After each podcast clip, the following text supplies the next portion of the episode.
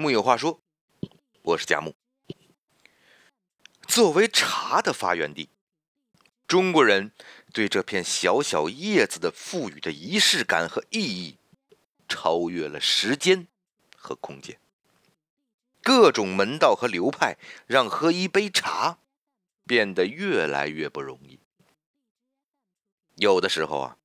在喝气成冰的日子里，用干净的雪水就这么随意的煮上一大壶茶，围着红泥的小炉谈江山，说人生，如此率性而没有繁荣法则的喝法，也许会是茶自己希望的方式。说起煮茶，《红楼梦》中曾有描绘，妙玉给宝玉斟的一杯茶。就是用雪水煮的，水是妙玉五年前收的梅花上的雪，共一瓮，总舍不得吃，于是埋在地下。如今开了瓮，宝玉细品过后，清茶有味，还有淡淡花香，便赏赞不绝。我们不得不感叹古人对生活的精致态度。让人动容。他们借助天地大美，生活赋予更为独特的魅力。当茶被列入修身心、行禅道的避暑品之后，已经很少被煮着喝了。我们已经习惯了为茶去准备美丽的茶席，最好是蓝染的土布。我们习惯为每个冲茶倒茶的动作起上好听的名字，习惯安静而庄重的小抿一口，断然不能牛饮，否则怕会被视为妙玉所说的蠢物。当我们习惯了茶的淡泊和清静之后，也许会忘了茶作为沟通交流的河。寒夜客来，茶当酒。而即便是煮茶，要在豪迈的方式下体现茶的美好，也必然是有所讲究的。第一个讲究，烹雪。水是茶的灵魂，既是煮茶，茶与水的交融更为关键。即便不能像妙玉一般收梅花上的雪水，经年长存，也需如陆羽所言：“山水上，江水中，井水下。”取漫流的泉水，洁净清爽，带有淡淡的矿物甜味儿。这样的水，在与茶叶充分煮沸之后，茶汤色清味甜。久煮而回甘不减。第二个，香茶，并非所有的茶都适合煮，物有天性不可为。冬天最适合用来煮的茶，需要选择全发酵、茶性甘醇浓烈的茶种，比如普洱、红茶和发酵白茶。均属此类。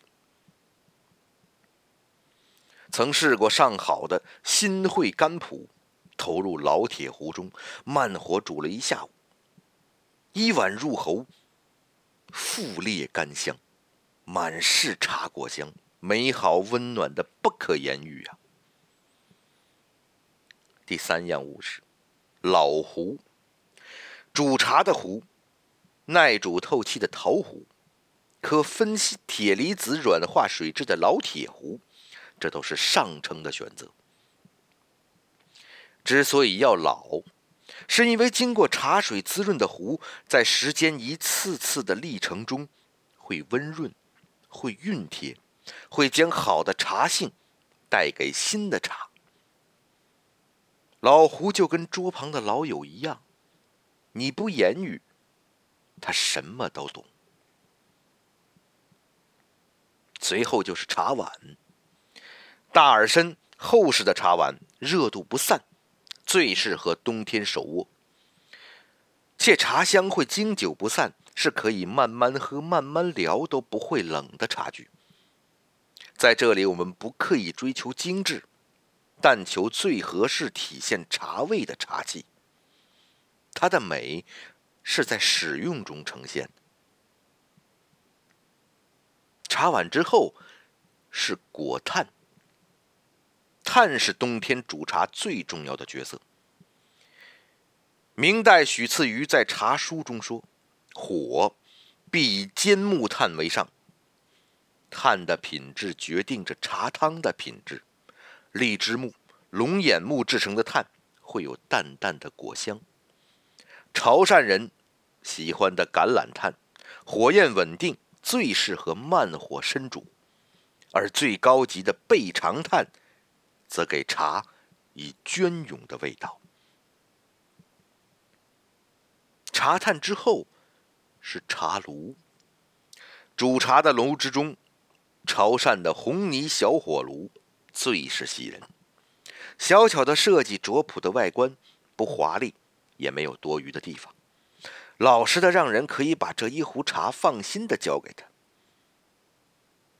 而风炉釜这样的铁器，则是在冬日里最冷静的存在，如是煮茶。还是竹炉汤沸火出红的好。喝茶，还少不了一样东西——茶配。既是一壶茶慢煮江山，那除了茶，解口馋的茶配更是聚会的重点。好的茶配不可夺了茶性，甘口的橄榄，香脆的花生太常见。糯米小糕配上桂花糖，则是茶会上的跳脱创意；而普通的一个柿饼和橘子，已经让血液很满足了。时光不散，好茶不断。煮一壶茶的时间，水的沸腾之初让人惊奇，到耐心等待的茶与水煎熬，最后捧杯淡然品之。这未尝不是一场关乎人的修行。煮茶使茶除了修身养性，更多了几分温暖和岁月的意味。下了一天的大雪，在窗台积了厚厚的一层。暖和的屋里，橘色的灯下，或躺或坐的一群老朋友，他们围坐在茶桌前。旁边的红泥小炉上，一个用了很久的铁壶，慢慢的煮着一壶普洱或红茶。他们大声说，大声笑，他们大口喝着带着蜜花香的茶。外面的寒冷丝毫没有影响屋里的热烈。慢慢的，一屋茶香，慢慢的，一起变老。雪夜煮茶聊天的茶会，是一个隽永的记忆。那些被遗忘的时光，停留在大雪窗外的红梅上，停留在厚大的茶碗上，也停留在那一世不散的茶香里。静待一场大雪，静待一群老友，静待那杯茶香。木有话说，我是佳木，咱们下回接着聊。